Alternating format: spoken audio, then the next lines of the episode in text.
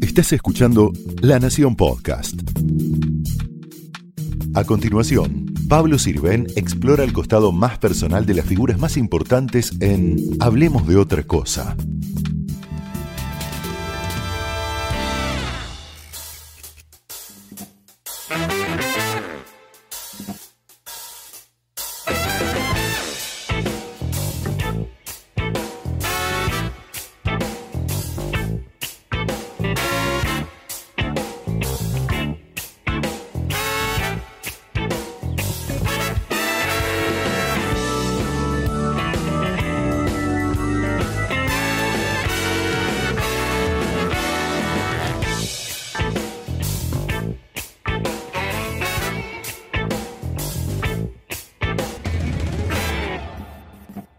Gracias, doctora Ana Rosenfeld, por recibir Hablemos de otra cosa acá en tu estudio, en Microcentro.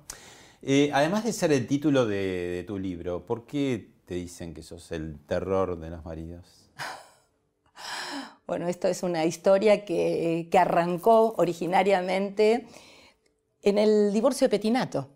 Eh, me acuerdo que cuando Roberto se divorcia, la mujer me, contrata y claro, obviamente empezó a haber un montón de, circunstancias alrededor del tema y ahí me pusieron como el título, el terror de los maridos, porque claro, eran demasiadas cosas que se venían descubriendo y bueno, la chica de, que había hecho la nota para Revista 23 dijo, este es el título. A partir de ahí, por supuesto, quedó como una marca registrada. Claro, de hecho, está, fuiste tapa con ese fui título. Tapa, fui tapa de ahí de la Revista 23, que cuando decía el terror de los maridos, decía el terror de los maridos infieles.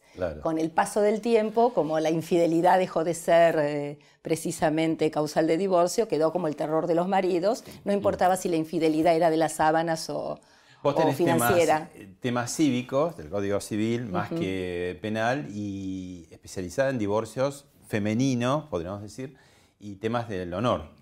Exactamente. Tengo muchos clientes a los que, eh, o sea, que no se están divorciando y que no se han divorciado, pero fundamentalmente han querido proteger siempre su dignidad, su nombre, su honor, como bien decís, y por lo tanto eran juicios que tenían que ver con lo que originariamente se inventó como bozal legal, que era una medida cautelar tendiente a que la gente no hablara, no, difamara, que no era censura previa, porque muchas veces la gente, incluso en otros programas, eh, por ejemplo, una vez charlando con la nata, me dice, no, porque eso es censura previa y me está quitando la libertad de expresión. Le digo, no, separemos lo que es la libertad de expresión con la censura, porque en definitiva yo no te estoy diciendo que no hagas algo porque lo vas a hacer, simplemente estoy recopilando toda tu información, todo lo que ya dijiste en los medios, eh, de alguna manera, ya sea gráficos o, o televisivos o radiales, y en función de eso te estoy diciendo, frena, frena la máquina porque me estás ocasionando un perjuicio a una trayectoria de de muchos años. ¿Qué le aporta, qué le agrega, qué le beneficia y qué le perjudica, digamos, a,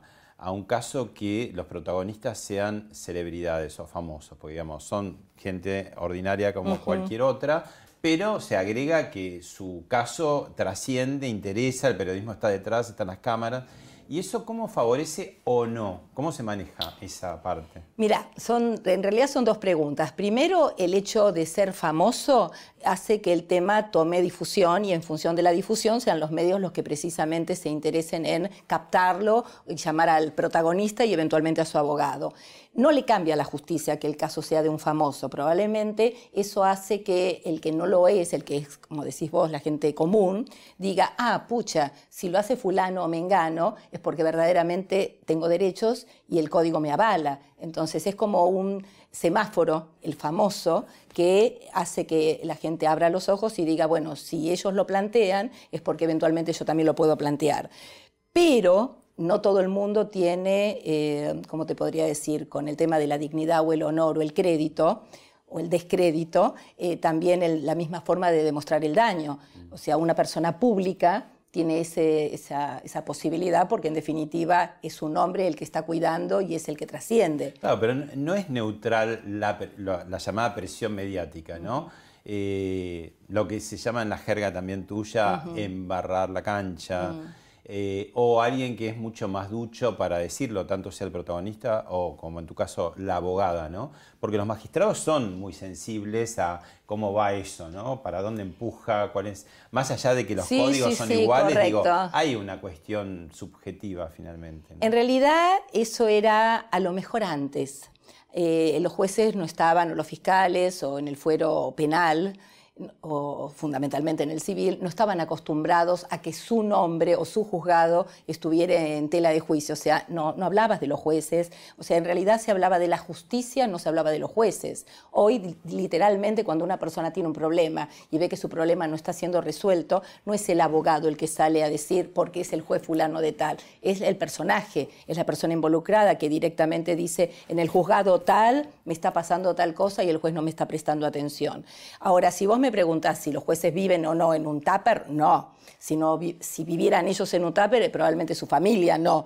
En tal, en tal caso, serían ellos los que estarían atentos a que su nombre no sea utilizado de manera eh, que no están haciendo lo correcto. No, te decía porque el cholunismo, que es algo que existe, digo, eh, y, también la, empatía que pueda tener o no un magistrado con tal personaje, hace que pueda leer los códigos de manera más amistosa eh, o no, en ese sentido. Te, entiendo. Eh, en realidad, primero objetivizan el caso, mm. o sea, se dan cuenta si verdaderamente lo que se está pidiendo existe, si tiene o no precedente. Cuando empezó el tema del bozal legal, había un precedente en los Estados Unidos que es la famosa mordaza. O sea, no es que a una persona le están diciendo cállese la boca, no hable, eh, eh, existe un precedente. Ahora bien, los jueces tratan de mirar para adelante y no cometer torpezas jurídicas. Por lo tanto, aunque les caiga bien el personaje o, no les caiga tan bien el personaje, no por eso van a hacer cosas que obviamente tengan antijuricidad. Tuviste, a ver, es una pregunta muy genérica, ¿no? Pero con tantos casos en tantos años, en general, ¿tuviste buenos jueces? Eh, Buenos jueces porque hicieron la justicia Mira, eh, yo tengo un dicho que obviamente ya después de 47 años en la profesión ya eso se hizo popular, que la justicia lenta es injusticia. Y hay jueces que obviamente terminan dándote la razón, pero a lo mejor con el paso del tiempo. Por lo tanto, darte la razón, pero darte la tarde, verdaderamente es una injusticia. Ahora, si tuve buenos o malos jueces, eh, yo creo que tuve jueces que se han esmerado mucho eh, pensando o imaginando que sus sentencias van a ser publicadas. Y como hay un dicho muy famoso que los jueces hablan a través de sus sentencias, es obvio que los jueces se cuidaron mucho de qué escriben y cómo escriben, más allá de que no se aparten de los códigos. Pero en general tuve algunos jueces muy lentos, y sobre todo en temas de familia, que es donde a mí más me preocupa. Ana, te, invito a ver un primer video que tiene que ver con algunos de los tantos casos que tenés tan, tan célebres, tan famosos para, para todo el mundo. Yo te voy a decir algo, porque yo estoy tan enojada y yo creo que es uno de, o sea, de los casos que verdaderamente más me marcó mi historia profesional. ¿Por qué? Porque vos viniste a verme con una gran verdad. Date cuenta que si ellos verdaderamente hubieran estado separados, ella no hubiera hecho su irrupción como hizo en el motorhome. Ay, Ana, por favor. Ana, por favor, oíme una cosa. Yo te voy a decir... No soy naif, ojo, Ella ¿eh? siempre... Tenemos versión Rosenfeld que lo que voy a decir es mentira. No, yo eh, te por creo, favor, por favor, ni se molesten en hablar conmigo. Yo lo que te digo es la versión de Wanda, que por supuesto está corroborada. D'Artés fue un capítulo en mi vida. Eh, decidí, en un momento muy especial, cuando conozco lo que pasa con una denuncia que hace Telma Fardín, dar un paso al costado. Bueno, primero que nada les digo a todos los que de alguna manera cuestionan la situación de Rocío, se enojen con el Código Civil. El Código Civil nuevo, a partir del 2015, instaló los derechos de la mujer conviviente, cosa que antes no existía. Cuénteme, ¿cómo es llevar una vida aquí arriba del barco? Porque la gente vio que dice, bueno, me invitan a navegar, no quiero ir porque te invitan y después te traen cuando se les da la gana. ¿Es así realmente? Sí, es así. Mamá, a partir del primero de eh, enero empiezan a vacunar a personas de 65 años. No tenés que ser residente, no ah, tenés ningún tipo de... Eh, o sea, no tenés que cumplir ningún requisito más que la edad. Por lo tanto, pide un turno vía internet, presentó un mail, dio mis datos, que obviamente de ahí salía literalmente mi nacionalidad. Bueno, un poco de todo, pero empecemos Sí, por... todo. Ya vamos a retomar, pero empecemos por lo último, que es eh, la vacuna de COVID Sí. en, en su momento. Sí, eh, sí. Un lío bárbaro. Sí, ¿Por un escándalo. Yo estaba, yo les cuento que todo esto salió de una manera muy accidental el contarlo, porque claro, eh, siempre, siempre soy noticia, eh, estando o no estando. eh, por un caso mío o por un caso de terceros. Y estaba en un programa de televisión y había salido ya a la luz la vacunación de la mamá de Janina Latorre. Y en un programa, hablando de cualquier cosa, me dicen, y ya que estás en Estados Unidos, ¿por qué no te vacunas? Y yo con toda naturalidad dije, no, yo ya me vacuné. ¿Para qué? Fue eh, tapa de los diarios, eh, hubo mucha opinión pública eh, mal informada y mal formada y mal intencionada, porque en definitiva yo no cometí ningún acto ni irregular, ni inmoral, ¿Qué es lo ni que molestaría? ¿Qué es lo que le molestaría? Porque legal no hay nada. No, lo único que pedían en ese momento era eh, la edad. Con lo cual, lo que hizo mi yerno, que fue el que me ayudó, porque obviamente había que tener paciencia de estar en la compu para, para pedir el turno, era lo único. Que de hecho está que es hoy mismo también el mismo requisito, eh, tener un turno. No es que uno va libremente y dice, voy a una farmacia, vacúnenme. Bueno, cuando decidí que era importante la vacuna, máxime porque yo había tenido el precedente de mi hija, 29 años, eh, a punto de dar a luz Con eh, COVID con fuerte, COVID, ¿no? muy fuerte, porque estaba de nueve meses y en Estados Unidos nadie sabía nada, no entendían, y menos de una mujer embarazada. Entonces yo con ese precedente de saber qué es lo que implicaba eh, la enfermedad, el desconocimiento de la enfermedad, dije, en la parte del mundo que yo esté, si dan vacunas, yo me vacuno. Y bueno, se dio. Fui la primera argentina el primero de enero del 2021. Eh, me consiguieron el turno, viajé y me... O sea, yo estaba en Estados Unidos. Viajé unos kilómetros porque la vacuna moderna, que era la que yo me apliqué, la daban a casi 300 kilómetros En de todo caso, aliviás a un país que tiene tantos problemas para conseguir vacunas, bueno, ya vos ya estás vacunada. por. Sí, claro. Eh, me hice los anticuerpos, eh, ya estoy- me di la primera dosis. todos decían, no te van a dar la segunda dosis por el escándalo. ¿Qué- qué- cuál vacuna? Moderna. Ah, Moderna. Me di Moderna. Eh, te preguntaba recién, eh, bueno, cómo pueden influir en los casos, en los expedientes concretos. Ahora te pregunto a vos, en lo personal, ¿qué, qué te aporta, eh, qué te, qué te suma o- y qué te resta ser abogada mediática? O sea, abogada muy demandada en los medios, estás muy presente, notas Sí, y, sí. y- y te, te consultan. ¿Qué, No, qué y que hablan de uno aunque uno no esté, Claro. porque en definitiva yo a veces estoy mirando la televisión y los personajes que tienen algún problema dicen, mi abogada es Ana Rosenfeld. Y ahora que me volví tan activa en Instagram también, Claro. eh, siento como que hay una interacción y que hay como un club de fans de, de la defensa de los derechos que yo hago. Eh, mira, sumar lo que me da la oportunidad es tener un micrófono. Y ese micrófono que yo lo puedo usar para, como vimos recién los videitos, para Wanda, para Pampita, para, eh, para, para los que fueren, para todos, para Luciana, para Karina Gelinek, para todos los personajes que de alguna manera después, si querés, hacemos Sí, la sí, recorrida claro. que han pasado por este estudio, eh, me sirve para tener ese micrófono, porque es obviamente lo que convoca, y en función de eso poder decirle, señora, porque yo siempre miro a la cámara y le digo, usted también tiene derechos. Me siento como la abogada americana sos, que... sos- sos la tita Merelo de los tribunales. sería. Claro, no, es que además me siento artífice de alguna manera No es un porque... poder que tenés.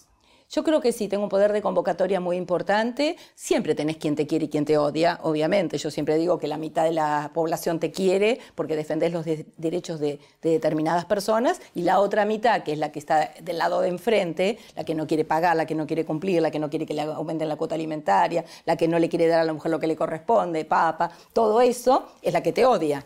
Así Bueno, que... ¿Vemos otro material, te parece? Dale. Lo primero que hice fue llamarlo a D'Artés y le dije, Juan, yo tengo un límite, que no voy a defender nunca a una persona, ni sospechada, ni acusada, ni denunciada, ni pública, ni mediáticamente, ni jurídicamente por un delito de tal magnitud. Así que en el día de hoy te presento mi renuncia. Yo me siento defraudada. Me siento defraudada porque en el momento que me puse la camiseta de Juan era porque estaba absolutamente convencida que Juan realmente tenía razón y razones para demandar a, a Calu Rivero. Bueno, un caso complicado, ¿no? Fue un caso complicado que me costó una sanción que todavía no está en ejecución. Una suspensión de un año Sí, pero todavía no está vigente. Yo para eh, ejercer, ¿no? Sí, para ¿Y por ejercer el título no lo perdés ¿Cuál es- nunca. ¿Cuál es la causa? digamos? La causa es una causa que eh, justifica, o sea, primero que nada el Colegio de Abogados cometió muchos errores, por eso inicié una demanda contra el colegio, porque dio a conocer allá por el año 2019 la denuncia, después la sanción sin poner mi siglas, porque obviamente el colegio está obligado a poner las iniciales de la persona, eh, máxime hasta que no esté firme. ¿Qué Porque te culpan de, de, de de violar haber el violado el secreto secreto profesional. ¿En qué, eh, que- ¿En qué sería? ¿En qué parte? no sé en qué parte, porque jamás conté lo que me dijo D'Artés. Yo lo único que dije es que yo personalmente doy un paso al costado por los mismos principios y objeción de conciencia que dije en ese momento. O sea, la eh, audiencia que tuve con un tribunal absolutamente, eh, a mi criterio, que ya tenían pensada la sentencia, porque después me enteré que uno de los, eh, que el presidente del tribunal eh, odia a los abogados mediáticos, o sea que la sentencia estaba puesta independientemente de cuál fuera mi situación personal o las explicaciones que yo pude dar. La sanción que todavía no está firme, o sea que puedo técnicamente seguir ejerciendo en Capital Federal, porque yo dije, bueno, ok, quieren una sanción de una suspensión de un año, pongo a disposición, eh, dejo de trabajar un año en, en Capital Federal y por supuesto que el resto del país no tengo ningún inconveniente, mi matrícula está vigente en todas partes de la Argentina, de hecho esta que es donde más trabajo tengo, y el Colegio de Abogados dijo no, todavía no está vigente porque usted está en la Corte Suprema y la Corte Suprema se puede expedir. Les cuento que eso es absolutamente anormal. Se supone que con la denegatoria de un recurso extraordinario empieza a correr una sanción. Por eso yo dije, ya estoy suspendida. Y me ¿Hubo- dijeron, no, no, siga trabajando, doctora. ¿Hubo algún eh, perjuicio extra de los muchos que tiene por la propia causa, el avance de la causa de D'Artés con el tema Fardín? No, para nada, para que- nada. No lo perjudiqué en nada. De hecho, está que mi estudio, mi estudio sí siguió trabajando para D'Artés. Y en el caso que teníamos, que era únicamente Calu Rivero, yo tengo obli- obligación jurídica durante 10 días hasta que el- la persona ponga un nuevo abogado, seguir defendiéndolo. Yo lo seguía, yo no, mi estudio lo siguió haciendo. Yo no, porque yo no iba Hasta que consiguió el abogado. hasta que puso un abogado que reemplazara mi, mi patrocinio. Ana, eh, te invito a ver, recuperamos una sección que es googlear al personaje, a ver Ah. qué, viste, cuando googleas a alguien, a ver que la gente que está eh, pidiendo de ese personaje, A ver. qué quieren averiguar. A ver, a ver, a vamos. Bueno, marido, por ejemplo, Sí. dice. A ver, contá algo de... de- de Ah, ¿en serio? Mira qué bien. Bueno, mi amorcito, como le digo yo en las redes, eh, es mi segundo marido. Eh, yo estuve casada eh, cuatro años, no tuve hijos. El papá de mis dos maravillo- maravillosas hijas es, es Marcelo. Nos conocimos de una manera muy linda porque ambos habíamos estudiado juntos en la facultad, pero claro, mi carrera fue tan vertiginosa que, que lo dejé a mitad de camino. Yo seguí, corrí, corrí, corrí como liebre y él se quedó haciendo la carrera de manera normal. Eh, y nada, es el hombre de mi vida, es eh, mi mitad absolutamente necesaria, es el que me es mi cable a tierra, es el que me dice ahora sí, ahora no, pues yo generalmente no tengo freno, ¿eh? al único que le hago caso es a él. A veces, de vez en cuando, un poco a mis hijas, que ya obviamente crecieron y tienen capacidad para, Que son abogadas como que vos. son abogadas. Y Yo les dije, sean lo que quieran ser en la vida, pero primero reciban ser abogadas. Una quería ser, no sé, mujer policía, hacer circo, eh, viajar por el mundo, ser turista, no sé, de todo. Pero me parece que la profesión de abogado, o sea, todas las profesiones son interesantes, pero yo digo que tener un abogado en la mesa de luz es buenísimo, porque hoy todo pasa por la abogacía, desde, no sé, para lo elemental, un contrato, para comprar una casa, para vender, para alquilar, para comprar un auto, para un 08, para lo que fuere, eh, inclusive si se te cae la rama de un árbol dentro de tu casa. Hoy el abogado es como una profesión que es muy amplia. Bueno, ahí vos habías nombrado antes, y en el googleo sale, Ana Instagram. Te invito a ver una, A ver. una parte. Al fin en casa, no era el momento de tirar la cartera, sacarme los zapatos, sacarme la ropa. 8 y 8 en punto de la mañana, ¿eh? Ya estaba en tribunales. Recién vuelvo a casa, un día largo, mucho laburo, mucho trabajo. ¿Qué haces, Ani? ¿Qué estoy haciendo? ¿No se nota? Limpiando, mira. Bruja propia. Ahora quiero cambiar esto y poner el cepillo. Ah, lo pongo del otro lado. ¡Qué genia que soy!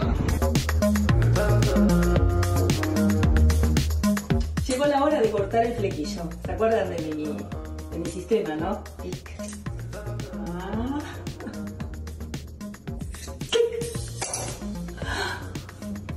Ya está. La tropa quiere tortilla a la suiza. ¿Qué hice? Papa rallada, cebolla rallada, sal, pimienta y la acabo de dar vuelta. Quedó perfecta, ¿eh? Miren, ahora no sé cuándo la saque. Si sale rota la comí igual. Me siento Domingo Faustino Sarmiento, con la pluma y la palabra, ¿eh? Con eso se logra todo, no peleando y discutiendo. Se logra todo cuando tenés altura y nivel. Si no te quedás como esto, sauce llorón, palabra pluma. Bueno, por el Instagram descubriste más facetas histriónicas todavía. Lo bueno es que esa soy yo, de verdad. ¿eh? O sea, yo soy. Antes dije que no hay dos Anas, pero la realidad es que hay dos Anas dentro de una misma que tiene una vida pública eh, y una vida privada. La vida privada tiene la naturalidad de, de ser una mujer no solamente sencilla, sino también, eh, a veces hasta incluso digo, eh, inexperta en algunas cosas. O sea, la gente piensa que me hago la nena, que no sé hacer esto, no sé hacer lo otro, pero esa soy yo de verdad. O sea, yo salgo de la oficina, cierro la puerta del estudio y abro la de mi casa y me convierto verdaderamente en lo que ustedes ven en Instagram. Y yo creo que fue eso lo que captó la atención de tanta gente que emociono, porque me doy cuenta por los comentarios, por las interacciones. O sea, hay semanas que tengo hasta 5 millones de interacciones. O sea, que no necesariamente la gente que me sigue me, mira, o sea, no, no son solamente los 550 mil, 560 mil seguidores que tengo, porque soy natural, porque muestro lo que soy, me muestro como una mujer normal, con los rollitos, con los no rollitos, con, con mi incapacidad en la casa, incapacidad en la cocina, pero con mis ganas de hacer y de, nada, y ven mi amor, ven, mi, ven, ven, ven lo que soy. Vos Eso- ya de chiquita tenías un poco despuntada la vocación, en primer grado resolvías controversias. ¿Qué tipo de controversias? Todas, todas. Yo era abogada desde chiquita. En realidad decía que era jueza más que abogada, porque cuando con el paso del tiempo me doy cuenta que lo que yo quería era decidir, o sea, entre dos peleas yo definía, con lo cual no era abogada, porque no es que me ponía de frente de un lado en contra del otro, sino como que yo era la que daba la última palabra. Si dos personas, si dos chicos se peleaban, yo escuchaba las dos versiones y, ya decía, vos tenés razón, vos no la tenés. Sí, desde muy chica. Me crié en una casa donde la palabra abogados, mi papá no era abogado, era empresario. Eh, de hecho está que fue la primera, uno de los primeros fabricantes de televisores en la Argentina, eh, no los televisores que ya venían, viste, los americanos, sino los que se armaban acá. Eh, te estoy hablando del año 51.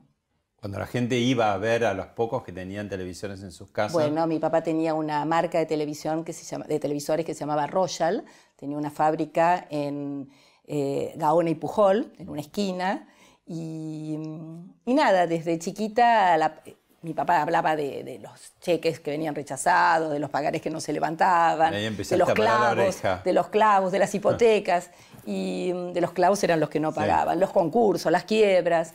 Y desde muy chiquita me di cuenta que empecé a manejar un lenguaje, por, obviamente, por escucharlo. por ¿Y escuchar cómo a mi es que papá. te recibiste a los 19 años?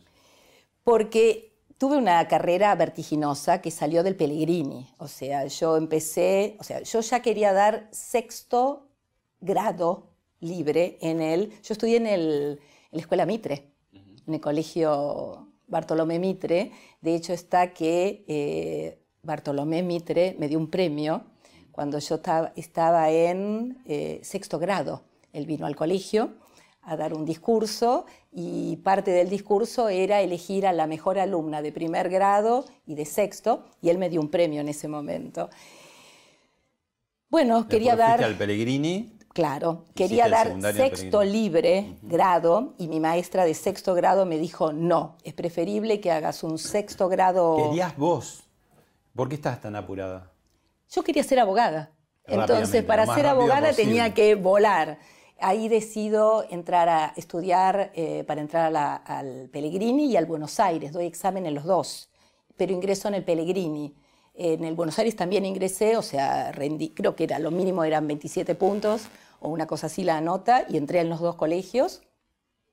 Pero mi mamá me acuerdo que me decía, si después no seguís profesión alguna, con el Pellegrini sos Perito perito, mercantil. mercantil. Y en el diario en ese momento te pedían aviso, busco perito mercantil. En cambio, bachiller no te pedía nadie. Entonces me acuerdo por consejo de mi mami. eh, Así que sos perito mercantil. soy las dos cosas, porque después el Carlos Pellegrini incorporó el bachillerato y yo me recibí un año antes, porque di sexto año libre del Pellegrini, justo en el año que te daban los dos títulos. O sea que mi título colgadito dice bachiller comercial. O sea y que metiste de, en la UBA. eh, en la, bueno, claro, pero ¿qué pasa? Yo tuve la suerte de que como salí del Carlos Pellegrini, no daba examen de ingreso para la universidad. Entonces tenía todo el background de todo lo que había estudiado para dar sexto libre, con lo cual sabía estudiar, sabía leer, me había leído Samuelson, que es un libro de economía así, me lo había leído dos veces, Ingr- ingreso a la, a la facultad y me acuerdo que me tomo el colectivo 124, que iba desde mi casa en Corrientes y Porredón hasta la Facultad de Derecho, a comprar el primer eh, programa, que era Introducción al Derecho. Y digo, bueno, ahora me tomo año sabático. Y mi mamá me dice, ¿cómo año sabático? ¿No hiciste todo esto para ser abogada? Entonces me pongo a leer el programa, me compro el libro a la salida de la facultad y digo, pero si yo esto lo acabo de dar en la materia que di libre del Pellegrini. Lo leí, literalmente lo leí, rendí examen y me saqué un 8. Me encantó. Dije, en la facultad un 8, wow no paraste más. y no paré más.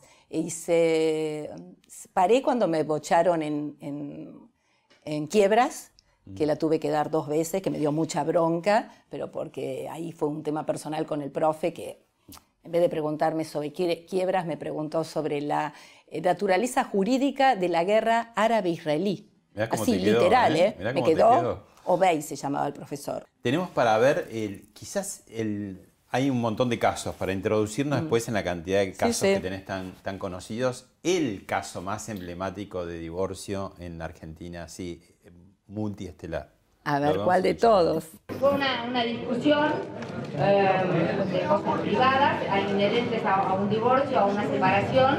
Eh, Huberto me empujó, trató de agredirme y yo me defendí y le tiré cenicero.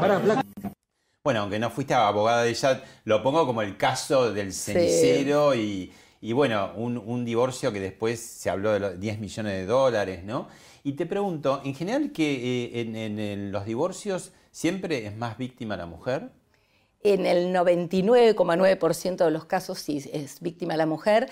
¿Por qué? O sea, acá creo que hay que hacer una mención muy especial que tiene que ver con las diferentes edades.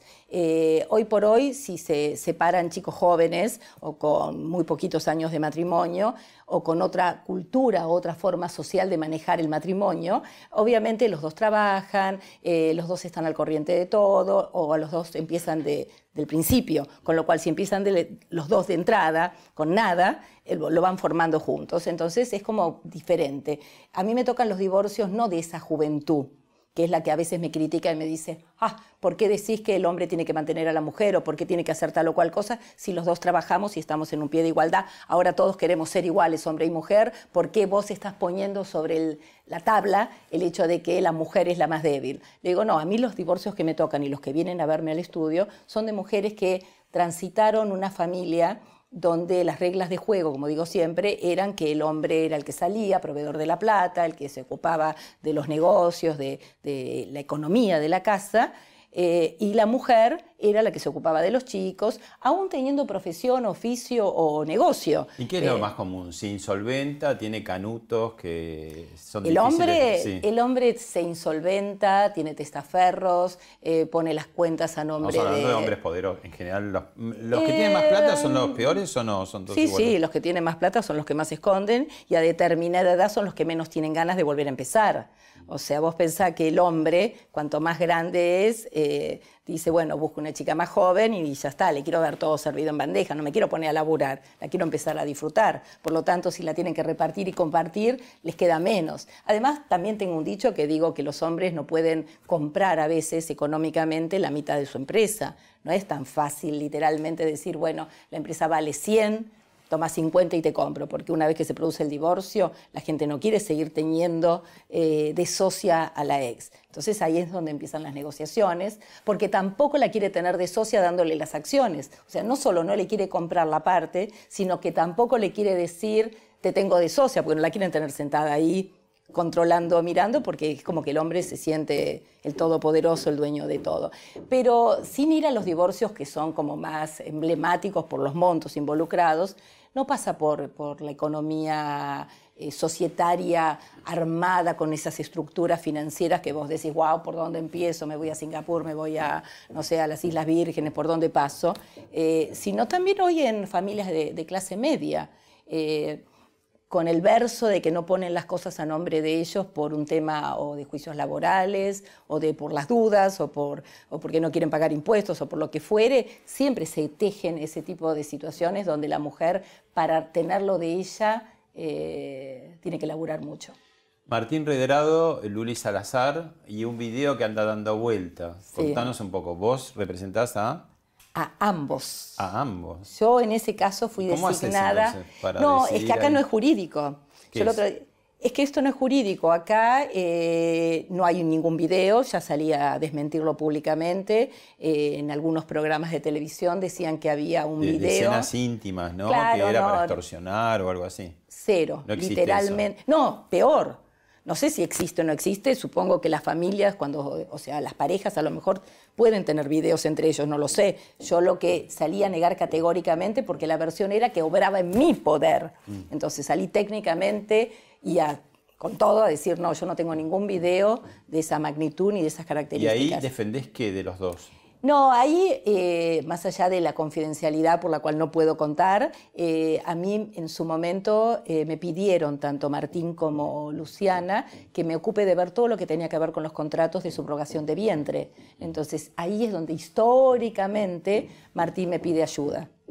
Bueno, yo te decía que, el divorcio más controvertido y más, este, de más repercusión fue el de Susana Jiménez, pero vos decís que hay otro que fue mucho peor. Mira, eh, el código en el 2015 se modificó y dijo que no hay causales de divorcio. Obviamente la infidelidad para mí es una causal, las injurias graves son causales. Yo entiendo que quisieron agilizar los divorcios. Lo que pasa es que no agilizaron todo. Agilizaron la, recuperar la aptitud nupcial, o sea, la persona puede volverse a casar, pero todo el resto de las cosas sigue siendo viejo. ¿A qué me refiero? Eh, la división de bienes lleva el mismo tiempo que llevaba antes con el Código Viejo, alimentos sigue llevando el, el mismo tiempo que lleva. O sea, no se agilizó nada. Lo único que se recuperó es la aptitud nupcial cosa que me parece re mal, pero bueno, es el nuevo código. El nuevo código que te saca la infidelidad y también dice que si vos acreditas que está separado de hecho, cada uno puede rehacer su vida, hubo una época donde el adulterio era como una causal, no, no, no en sede penal, porque en la época de Menem se sacó como causal el adulterio en penal, pero sí quedó en civil. Y el caso de Carolina verdaderamente a mí me... Pampita, estamos hablando de Carolina. Me, dolió muchísimo porque si dos personas... vos estás, eh, llevaste ese caso. Otro caso, doctora, que fue muy conflictivo en su momento y muy largo, ¿no? Y con un final muy triste fue el de Beatriz Salomón, ¿no? A partir de un programa, de, dos programas de televisión en América, donde una situación de su ex marido, con, en su consultorio, con, con travesti, bueno caso bastante sórdido en algún caso, pero Beatriz Salomón es puesta de una manera cruel, ¿no? Y si ya lo creo, eh, el juicio de Beatriz Salomón para mí también fue uno de los hitos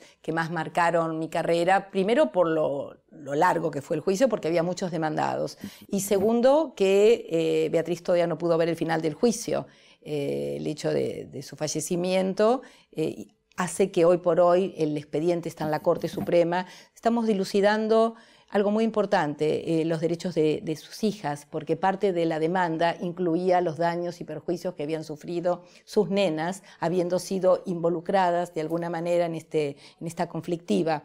Eh, ella sí pudo cobrar lo que cobró por indemnización. Eh, ¿Ves? Ahí es donde yo digo que los jueces a veces no, no vienen acorde a, a, a los juicios que se plantean, porque en primera instancia se ganó el juicio con todo se pudo demostrar no solamente el desprestigio de Beatriz, la forma en que ella sufrió todo esto, de la manera eh, espantosa que se enteró de la doble vida que tenía en ese momento. En vivo y en directo. En vivo y en directo, sin ninguna, sin ninguna necesidad, porque no había ninguna justificación, porque yo siempre digo que hay algo que es el interés público del, y el interés del público. El interés público es si la persona involucrada es un personaje de la política, pero si el interés es del público es chusmerío y realmente meterse en la vida privada de alguien eh, es innecesario, fue innecesario. Así que Beatriz eh, ganó el juicio en primera instancia, en la Cámara lo ganó parcialmente, no porque no le hayan dado derechos, sino porque le dijeron que el monto indemnizatorio no era lo que correspondía realmente. Y Beatriz te dejó, digamos, muy, muy especificado que quiere que, que pase cuando se cobre esa segura Está en la corte, o sea que si hay una sentencia favorable va a haber más dinero y ese dinero va a ser para sus hijas, por supuesto, que son sus únicas herederas. Y una de las eh, cosas que, que, sí hizo público es que antes de fallecer había perdonado a, a su marido. Julieta Brandi, si no fuera famosa, estaría muerta. ¿Qué, qué quiere decir eso? Qué frase fuerte. ¿eh? Eh, yo soy abogada de Julieta hace muy poquito tiempo y obviamente eh, ahí es donde ves casos donde sentís que la justicia no está mirando lo que tiene que mirar.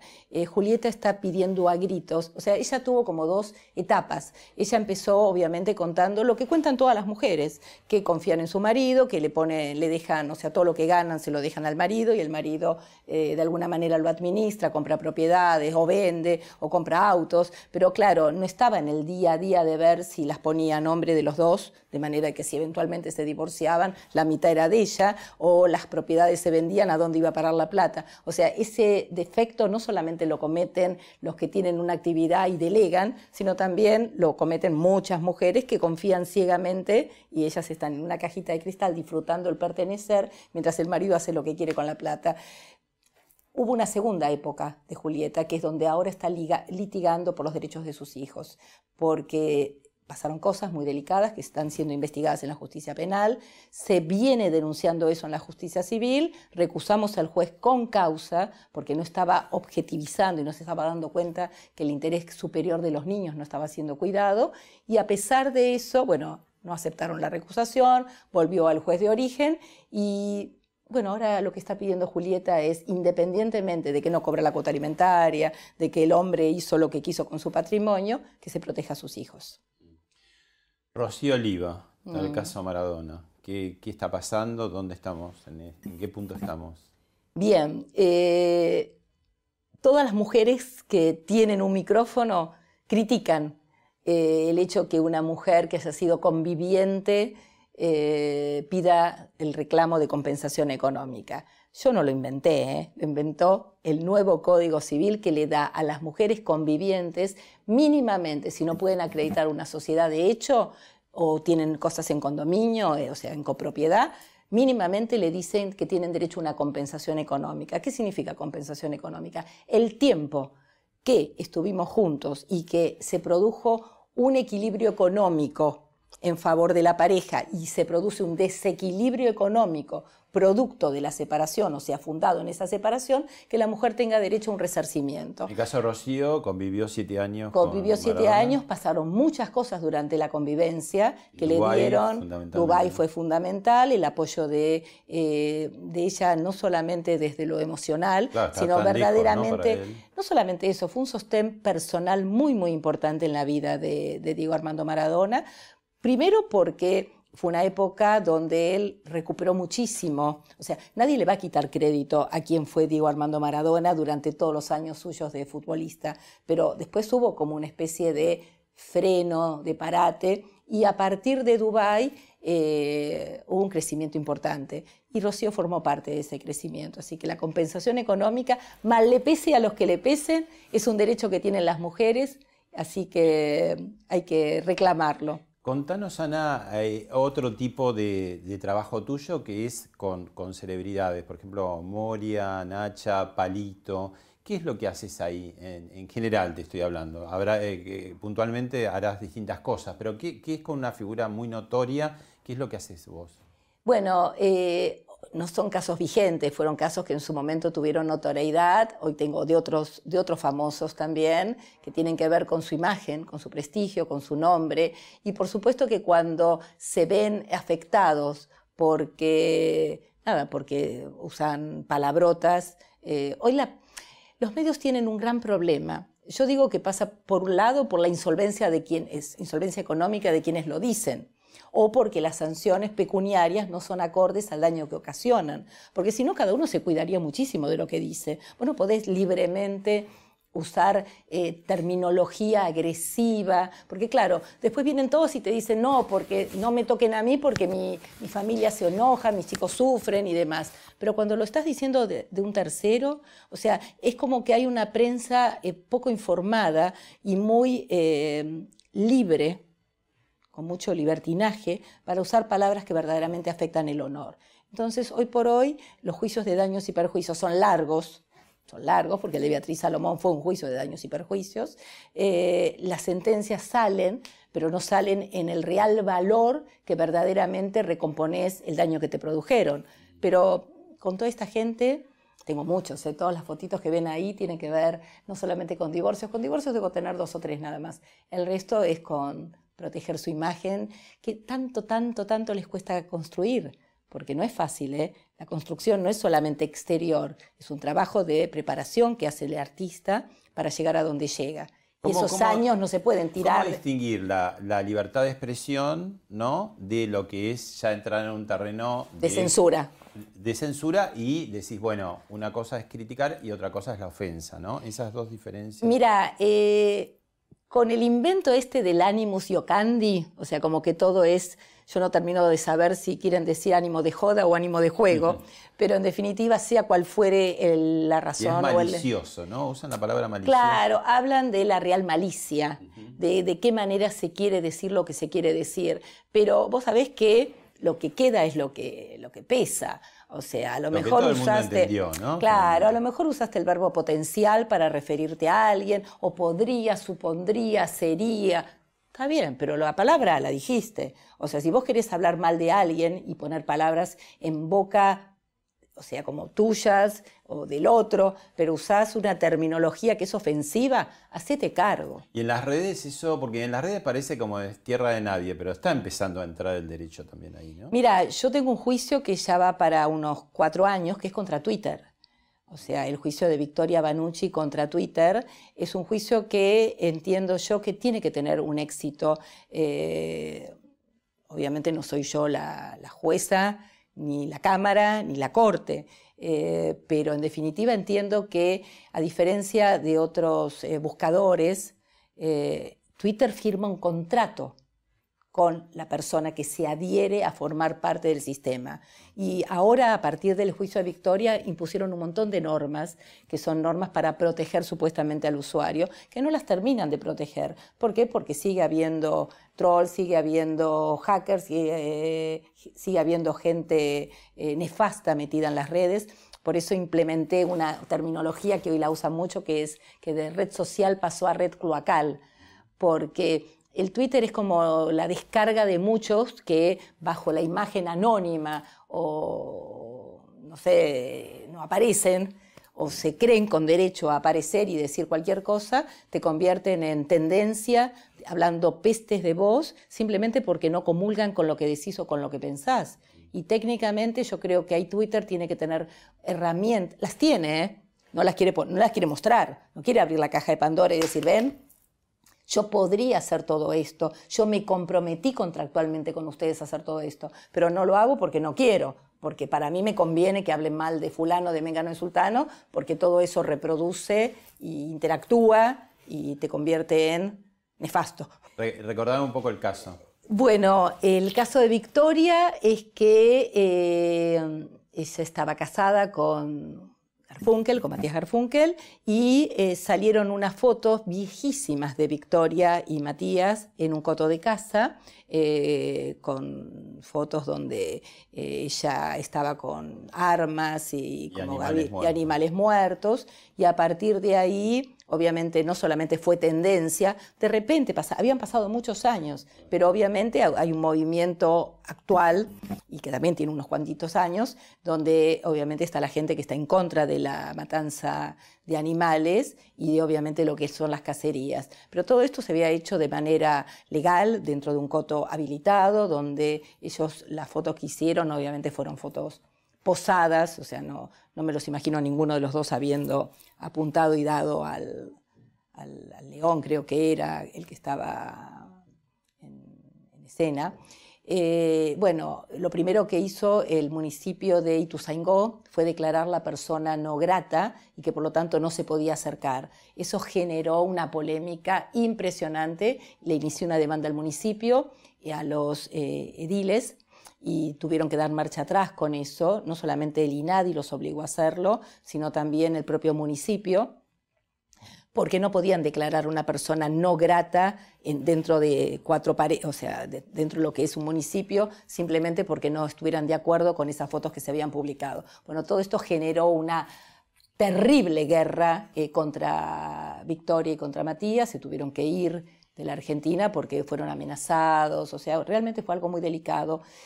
Y mm, ahora estamos en un juicio de daños y perjuicios porque además de todo, eh, date cuenta eh, lo terrible de esa declaración de, persona no grata, que vos no tenías un límite geográfico, o sea, cruzás la General Paz y el de enfrente del municipio al lado no puede decir, ah, no, acá, acá sos grato. Entonces, eh, fue tanto, tanto el daño que le hicieron, Twitter obviamente fue como el receptor de toda esa maldad y todo ese daño, y claro, todo el mundo se creía con derecho a lastimarlos.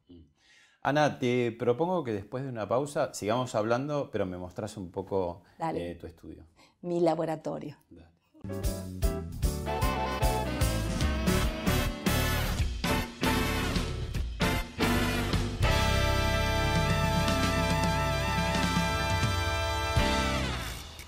Y finalmente, bueno, esta es la sala de reuniones. Como digo siempre, ¿eh? mesa transparente. Todas las reuniones son transparentes. Y acá la tengo a mi hija. Pamela. Hola, ¿qué tal? Hola, Un ¿cómo gusto. Pamela? Abogada también. Abogada. ¿Y es fácil trabajar en el estudio de Ana Rosenfeld? No. No es fácil trabajar con mamá, Ana Rosenfeld. Ah, Porque mamá tiene lo suyo, ¿no? La primera vez que vine a trabajar al estudio hace cuando era chica, cuando era mucho más chica, entré acá y le dije, mamá, no, no, no, no, acá no soy mamá, acá soy doctora. Eso fue fuerte. Me cortó ¿eh? el primer rango de distancia y ahí quedó. Y ahí ya lo entendí. Eh, bueno. Mamá, de la puerta para afuera, doctora, de la puerta para adentro. Es que la gente, obviamente, más allá que todos los temas de familia que manejamos y que de alguna manera tienen la cuota de sensibilidad que tienen que tener, eh, les da familiaridad, pero no querés decir, es mi hija, Claro. es la doctora fulana de tal. ¿Y hay algún tema que te interesa en particular o lo seguís como abogada, no? Sí, me gusta mucho el tema de familia. Me, me llegan, me gustan, la acompaño y estoy con ella en esos temas. Es, es familia de abogados, ¿no? Porque tu, tu hermana también. Mi hermana también, sí. Y también en estos temas. eh, No, mi hija, la que se fue a Estados Unidos, me falló. Me hubiera encantado porque tiene una personalidad. Las dos son iguales pero diferentes a la vez. Eh, ella es como muy, eh, muy contenedora, eh, es mucho más, eh, ¿cómo te podría decir? Enseguida va al, va al punto. En cambio, la otra es como más dura, más cruel, tiene otra, otra personalidad, otro Sí, pero se nos fue a Estados Unidos y está allá. ah, la hizo bien. No sé. No, la extrañamos. Sigo yendo muy seguido a verla, pero la verdad que el estudio tendría, nada, tendría dos Rosenfelitas. En realidad son Frileski. Frileski. ¿Cuántos casos puede llegar a abarcar el estudio? O sea, sabemos que trabajan muchos eh, abogados con vos, pero digo, en el mejor momento, la pandemia seguramente habrá bajado. Mira, eh, los temas de familia tienen la particularidad que obviamente van increyendo, o sea, eh, vos podés tener casos que empezaron, por, ejemplo, cuando a veces me preguntan cuáles son las estadísticas en los divorcios o en determinado tipo de juicio, yo digo, es imposible llevar una estadística, porque uno empieza los casos y obviamente van tomando distintos carriles. Eh, el estudio tiene mucha capacidad para llevar muchísimos casos, no te los puedo cuantificar técnicamente, pero la pandemia trajo lo suyo en positivo, que es la, eh, todo la virtualidad. Entonces, hoy subís un escrito fuera de hora. Antes tenías tribunales que te abría siete y media de la mañana y a la una y media te cerraba. ¿Y ya tenés algún tipo de demanda que tenga que ver con la pandemia, con la cuarentena? Sí, ¿Qué casos están apareciendo? ¿De qué tipo? No, los mismos que antes los mismos que antes, con la diferencia que las audiencias son mucho más rápidas, porque ahora es todavía Zoom, o sea, nos tuvimos que hacer todos eh, tecnológicos y obviamente utilizar todas las plataformas que están al, alcance, no de todo el mundo, porque era muy difícil al principio la conexión, o sea, tenías que tener internet, eh, tenías que estar muy, muy atento al sistema, pero el estudio abarca mucho. ¿Hay, hay más divorcios ahora con la pandemia, con la, la convivencia así eh, obligada a 24 horas en muchos casos? Eh, lo que hubo es desencadenamiento de divorcios que a lo mejor ya estaban la gatera, estaban en la gatera, como digo, estaban preparándose porque la cosa no funcionaba, porque no había tolerancia, porque no había amor, porque no había en y este eso obviamente llegó al máximo exponente con la pandemia, porque ahí se dieron cuenta que verdaderamente se dieron cuenta de dos cosas. Primero, los riesgos de vida que obviamente eso potenció también mucho el decir, bueno, eh, no sé si por la edad que uno tiene, cuánto tiempo le queda. Y en definitiva dijeron, bueno, lo que me queda lo quiero vivir feliz y con la persona que quiero o solo. Entonces, eso por un lado. Y por otro lado, la convivencia tiró la tolerancia a nivel cero, literal. O sea, así que nada, esto forma parte de mi vida, de mi historia. Y la extrañé en pandemia. Extrañé poder venir a la oficina porque desde mi casa todo muy divertido, todo muy lindo pero esto es mi vida acá, el estudio.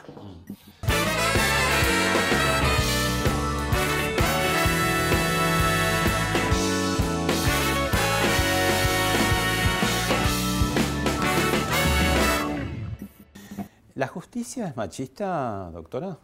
Sí, aunque las juezas sean mujeres, tienen, no sé por qué, hay como una mirada que a las mujeres les cuesta mucho marcar sus derechos. O sea, eh, las mujeres tienen razón porque saben con quién viven. No estamos hablando de deudores y acreedores que podés creerle a uno o a otro, o un juicio laboral que le podés creer al empleador o al empleado. Estamos hablando de la familia. ¿Vos querés decir que aún las juezas mujeres son machistas? Sí, sí, tienen una filosofía jurídica muy la mirada eh, pro hombre, porque date cuenta que eh, cuando la mujer que vive en cuatro paredes con ese hombre sabe qué tienen, cómo viven, quién pagaba las expensas, quién pagaba los gastos, cómo, cuál era el estándar de vida, cuál era el nivel, cómo vivían los chicos, dónde estudiaban y demás, y vos tenés que ir a la justicia a reclamar tus derechos y tenés que llevar pruebas y pruebas y pruebas para acreditar algo que sencillamente se tiene que acreditar la mujer contando y diciendo las expensas son esto, eh, tenemos esta, esta casa. ¿Por qué está a nombre de tu mamá y tu papá si la pagamos juntos? ¿Por qué está a nombre de una sociedad? Poner el LL que quieras ponerle a la sociedad, el título que le quieras poner, y no está a nombre nuestro. ¿Por qué vos sos el dueño de las acciones y yo, que estoy hace 20, 30, 40 años con vos, no figuro? Mm. Pasa, no importa el nivel, ¿eh? La última. A ver. Los muchachos con este, acá con este refrán que tenés acá o no sé qué, léelo, no podemos venir. Ya no cerraste las puertas de la cara. ¿Qué dice? El matrimonio es una relación en donde uno siempre tiene la, razón y el otro es el marido. Es el marido. Donde el marido, yo digo que para mí es como mi, caballito de batalla. Yo siempre digo que la mujer tiene que laburar el doble para demostrar su mitad. Mm. Gracias, no, doctora. De nada, un placer.